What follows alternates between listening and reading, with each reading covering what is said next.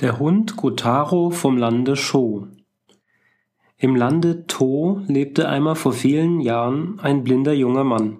Er sagte eines Tages zu seiner Mutter, ich kann zwar nichts sehen, aber deswegen nur immer zu Hause bleiben, das ist mir ausgesprochen langweilig.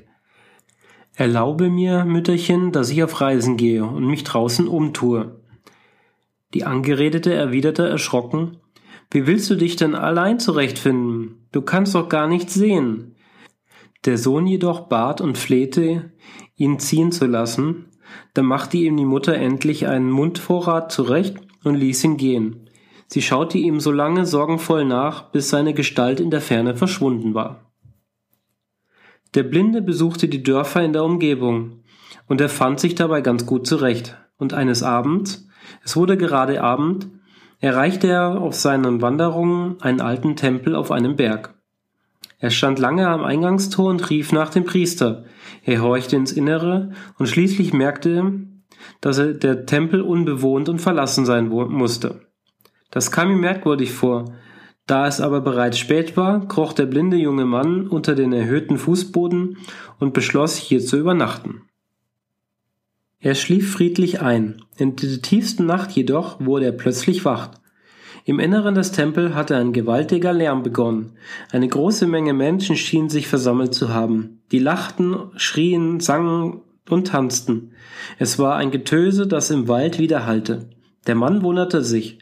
Was ist denn das für ein Krach? Wer mag sich denn hier so belustigen? Der Blinde horchte genau hin, und zwischen dem wilden Geschrei hörte er immer wieder denselben Satz. Der Hund Gotaro vom Lande Sho hört uns nicht. So ist es, du redest wahr. Der Hund Gotaro vom Lande Sho kann uns nicht hören. Welch ein Glück. Der Jüngling unter dem Fußboden hörte dem Treiben die ganze Nacht lang zu. Dann krähte er in der Ferne endlich ein Hahn und kündigte den neuen Tag an. Das Getöse im Tempel verstummte auf einen Schlag. Die Lärmmacher schienen sich eilig davon gemacht zu haben.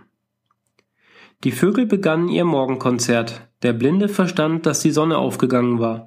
Er kam unter dem Fußboden des Tempels hervor und wanderte weiter.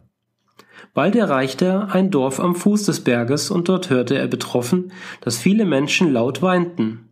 Er fragte freundlich, Habt ihr einen von euren Liebsten verloren, dass ihr so traurig sein müsst? Da erklärte man ihm unter vielen Seufzern, Droben auf dem Berg gibt es einen Tempel, und unser Dorf muss jedes Jahr dort ein junges Mädchen als Menschenopfer darbringen. Der Pfeil, der zum Zeichen abgeschossen wird und die Familie bestimmt hat, hat unser Haus getroffen. Deswegen sind wir so unglücklich. Der Blinde verstand sogleich, dass er es der Tempel, in dem er die Nacht verbracht hatte, sein musste. Und er erinnerte sich an den merkwürdigen Satz von dem Hunde Gotaro, den er wieder und wieder gehört hatte. Er dachte, wenn man diesen Hund entdecken könnte, ist den Leuten hier vielleicht zu helfen. Aber wo der Hund Gotaro vom Lande Sho zu finden ist, kann ich mir nicht vorstellen. Der blinde Mann überlegte eine gewisse Zeit, dann wanderte er los und schrie mit lauter Stimme Hund Gotaro vom Lande Sho, Hund Gotaro vom Lande Sho. Er ging gar nicht so weit. Da rief ihm jemand zu. Wer bist du eigentlich und warum brüllst du immer wieder den Namen meines Hundes in die Welt hinaus? Der Blinde verhielt den Schritt und erklärte, warum er den Gotaro suchte. Der Besitzer verstand den Grund sehr gut und lieh ihm auf seine Bitte hin das Tier. Der Jüngling führte den Hund geschwind zu dem Dorf, das am Ende des Tempelberges lag. Dort zimmerte man einen großen Kasten und anstatt das Mädchen setzte man den Hund Gotaro hinein. Die Dorfbewohner trugen dann diesen Kasten auf den Berg hinauf, stellten ihn vor dem Tempel ab, dann verschwanden sie so schnell sie konnten aus der unheimlichen Umgebung. Es wurde Abend, die Nacht schritt voran, und im Tempel versammelten sich viele Gespenster.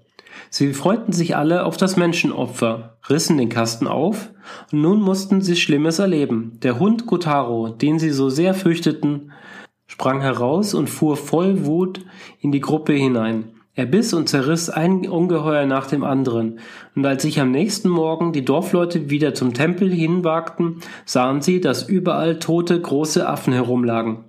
Und auch der tapfere Hund Kotaro krümmte sich zerschunden und bewegungslos in einer Ecke. Er hatte den Kampf gewonnen, aber nicht überlebt. Die Dorfleute waren sehr dankbar, dass sie endlich von der schlimmen Plage erlöst wurden.